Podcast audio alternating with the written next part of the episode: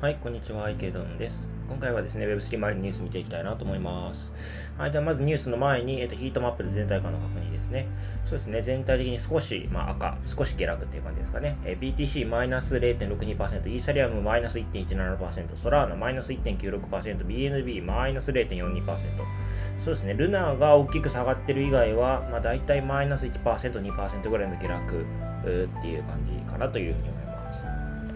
はい、ではニュース見ていきたいなと思います。まず一つ目のニュースですね。こちら、えっ、ー、と、マルチチェーンのホッププロトコル初期ユーザーにエアドロップ実施へということで、えっ、ー、と、まずホッププロトコルの説明をした方がいいかなと思うんですけれども、えっ、ー、と、ホッププロトコルはですね、イーサリアムと、え EVM 互換のあるブロックチェーンを接続するクロスチェーンだということですね。はい。まあ、あの、ポリゴンとか、まあ、ああとは、まあ、グノシスといったサイドチェーン、それからアービトラもオプティミズムも含む一部のレイヤー2ネットワーク間で資金を転送することができるということですね。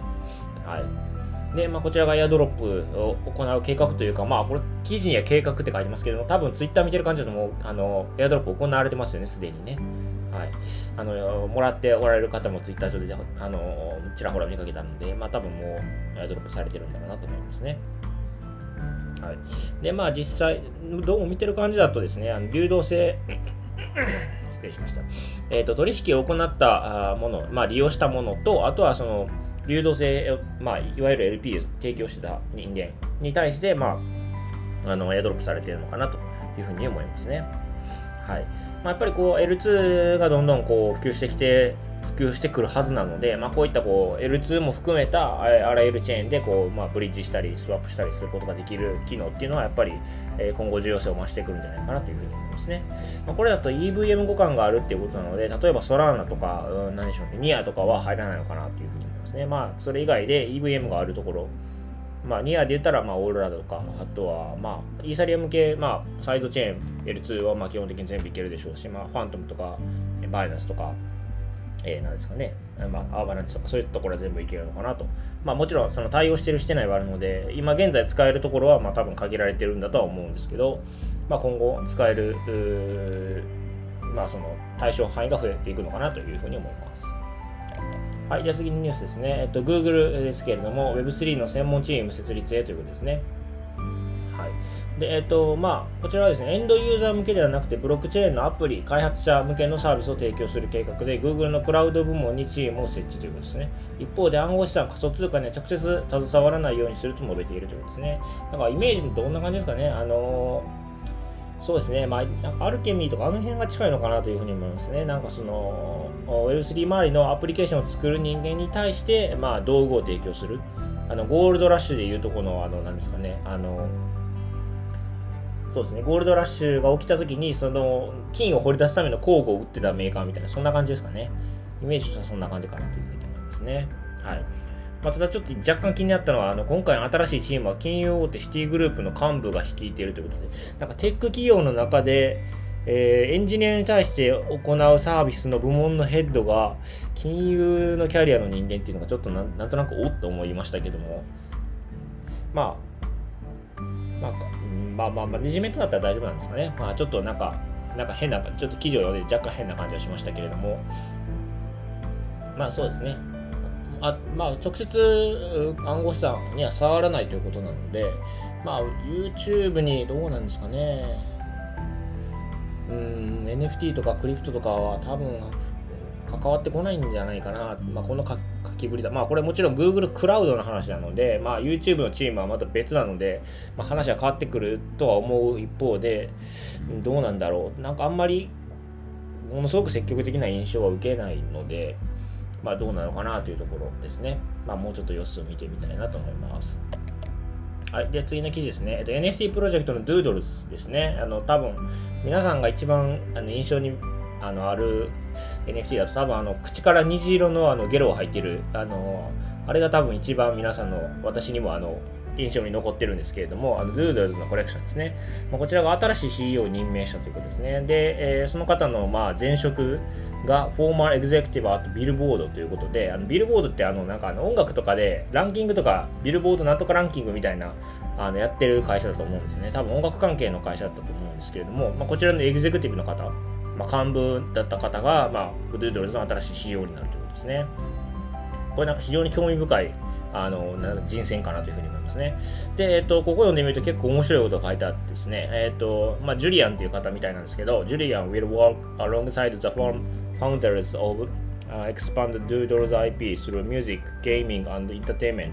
while deeply integrating culture into the product ということで、ミュージック、ゲーム、それからエンターテインメントにわたって、まあ、ドゥードルズの IP を拡大していくということですね。で、かつ、それをやりながらですね、えっ、ー、と、カルチャー、まあ、そのドゥードルズの NFT コレクションのカルチャーをどんどんこうなんていうか注入していくというか、まあ、組み込んでいくというかですね、まあ、そういった世界観で展開していくみたいですね。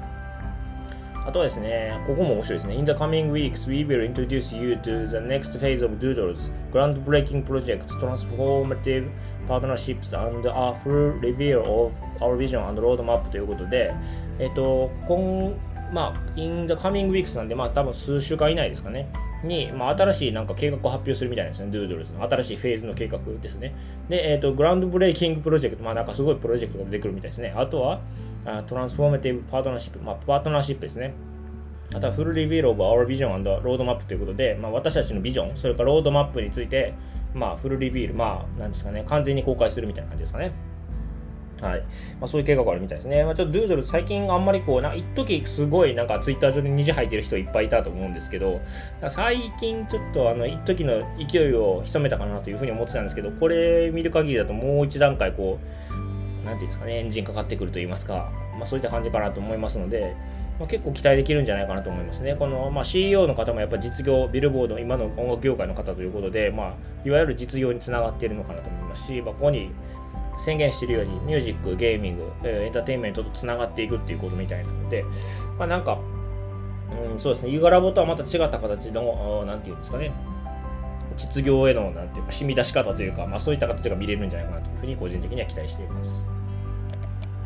はい、では次の記事ですね。えっと、ソニーとこちらのメーカー、ちょっとあメーカーというか会社の名前、発音があってかわかんないんですけど、シータっていうものですかね。はい、空間再現ディスプレイで、えー、3次元 NFT を立ち上げということですね。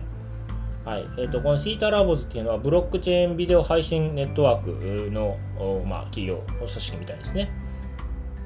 で 3D アクセサリーを使用せずに 3D を認識できる空間再現ディスプレイを介して表示できる非代替性 NFT を立ち上げるということですね。だから多分 3D アクセサリーを使用せずに 3D を認識できるなので多分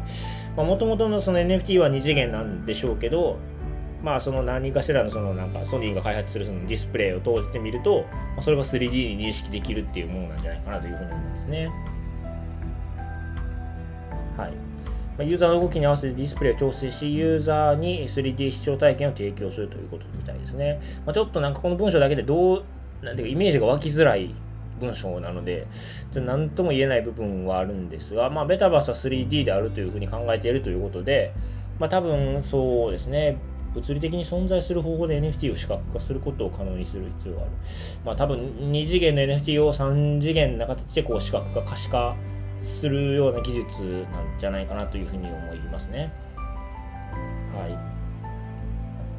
い。でしかもこれディスプレイって言ってるので、あの 3D のメガネみたいな感じじゃないんですよ。だから多分我々のその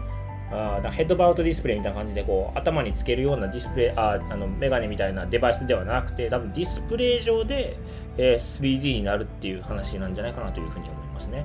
まあ、ちょ若干このニュースだけだとあの具体的なユースケースがちょっと頭に浮かびにくいので、まあ、もうちょっと